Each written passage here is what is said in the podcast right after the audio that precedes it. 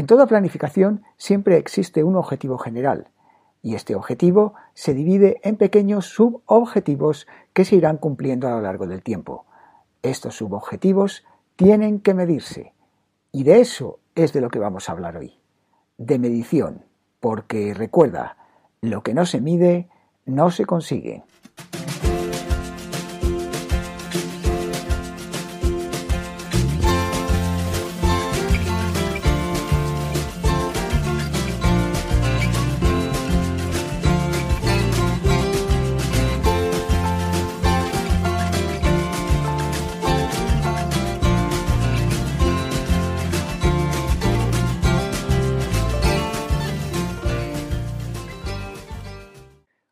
Buenos días a todos y bienvenidos al capítulo 1 de ¿Es esta tu mejor versión? El podcast en el que hablamos de todos los aspectos profesionales, físicos y mentales que te ayudarán a estar en disposición de alcanzar tu mejor versión, tal y como tú la hayas definido. Cuando hablamos de obtener nuestra mejor versión, estamos hablando de altas prestaciones. Y en las altas prestaciones, como en un Fórmula 1, la medición es obligatoria. Es decir, no medir simplemente no es una opción. En todo momento debemos conocer nuestra posición, debemos saber cuánto hemos recorrido, cuánto nos queda por recorrer y sobre todo qué podemos hacer en el caso en el que una de las etapas nos haya salido algo mal, no podamos cumplir y veamos que no vamos a llegar a los resultados finales.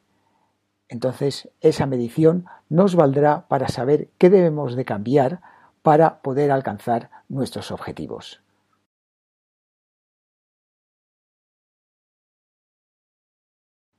Y yo creo que la mejor manera de ilustrar todo esto que queremos explicar es con un ejemplo. Y este ejemplo va a ser simplemente una carrera de montaña con un perfil determinado. Entonces, lo primero que vamos a hacer va a ser dividir el trayecto en etapas. Para ponerlo sencillo, vamos a suponer que el perfil de la carrera es un triángulo. Es decir, tan sencillo como una subida y una bajada. Entonces, la división en etapas será en dos. La subida hasta el punto más alto y luego la bajada. En una segunda fase tendremos que ver las variables que van a ser objeto de medición. En este caso vamos a dividirlas en tres grupos. Variables referentes al terreno, variables referentes a la carrera en sí y variables referentes al habituallamiento, que como veremos los tres grupos se complementan unos a otros. Dentro del primer grupo del terreno, evidentemente tendremos que ver la distancia, la distancia que hay desde el punto de partida al punto más alto del triángulo y desde el punto más alto del triángulo al final. Eso es obvio que hay que conocerlo. Una segunda variable que hay que conocer es la pendiente que tiene cada una de esas dos etapas.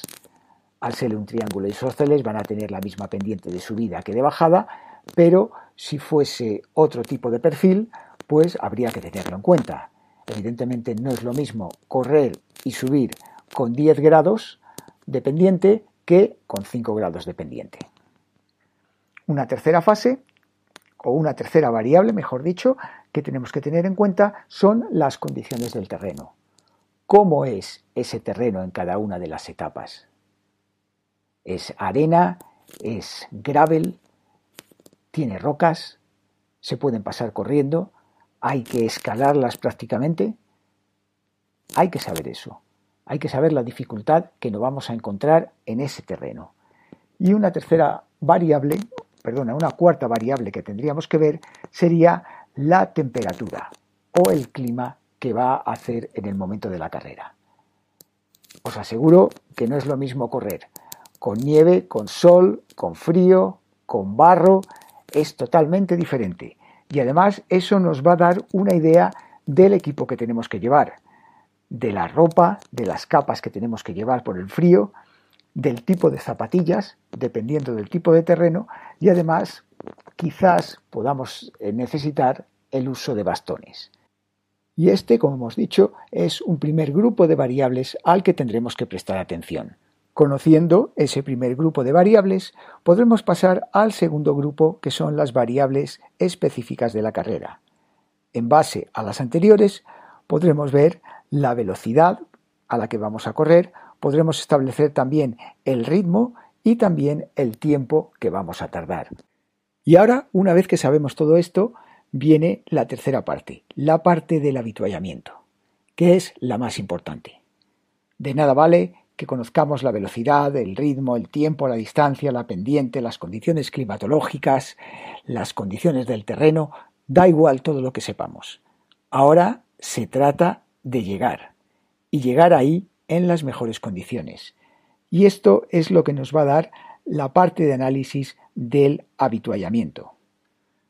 Para llegar a nuestro destino final necesitaremos una determinada hidratación, una determinada cantidad de proteínas, de hidratos de carbono y de sales. Y esas, evidentemente, como vamos corriendo, no podemos llevarlas todas con nosotros.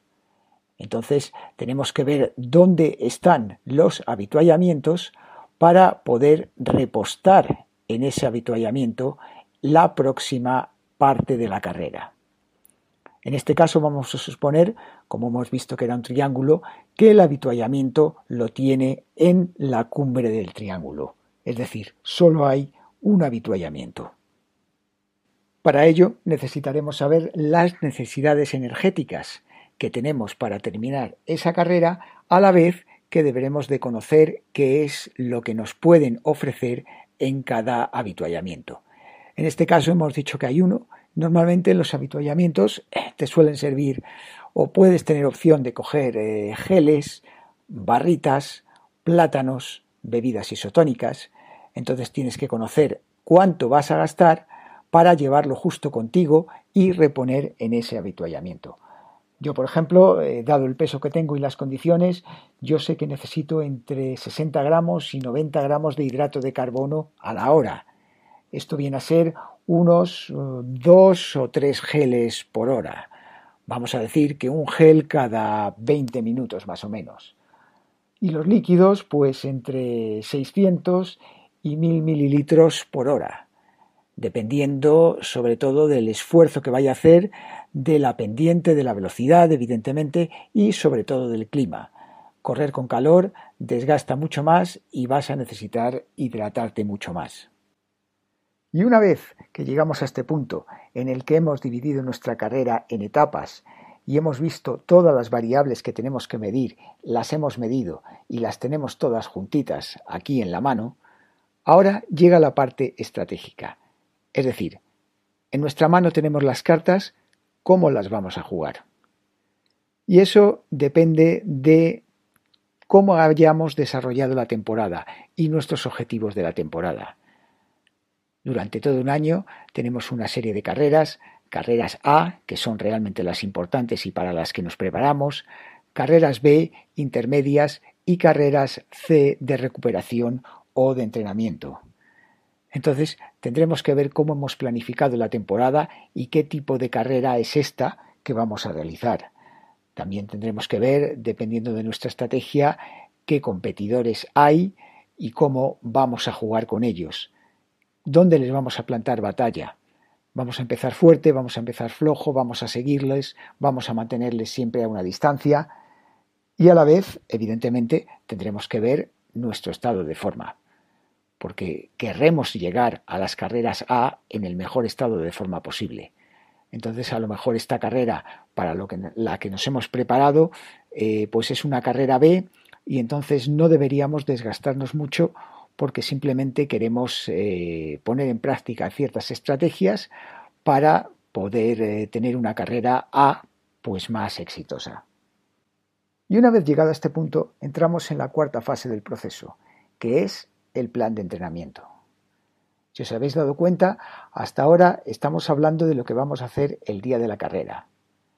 Hemos visto nuestra estrategia, hemos visto los datos que tenemos que tener, hemos visto también las variables a medir, hemos visto los trayectos, sabemos exactamente lo que queremos hacer y cómo queremos hacerlo.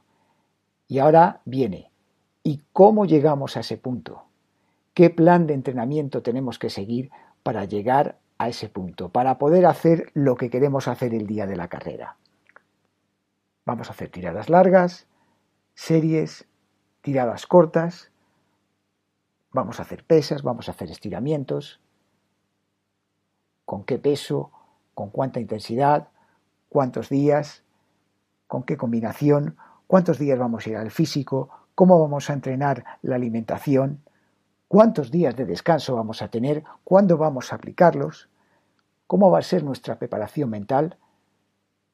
Todo esto, todos estos datos es y todo este entrenamiento es el que nos va a permitir llegar al día de la carrera y poder hacer lo que hemos planificado que vamos a hacer. Resumiendo, el camino a las altas prestaciones y a vuestra mejor versión pasa por medir. Así que en vuestro próximo proyecto no os olvidéis de seguir las cuatro fases principales. Es decir, dividir vuestro proyecto en etapas, ver las variables que vais a medir, realizar la estrategia y por último realizar el plan de entrenamiento para poder conseguir vuestros objetivos. Y esto es todo por hoy. Espero vuestros comentarios, ideas, propuestas y si os ha gustado, ¿por qué no recomendarlo? Hombre. Gracias por escucharme desde cualquiera de las plataformas que hayáis elegido y recordad, lo que no se mide no se consigue.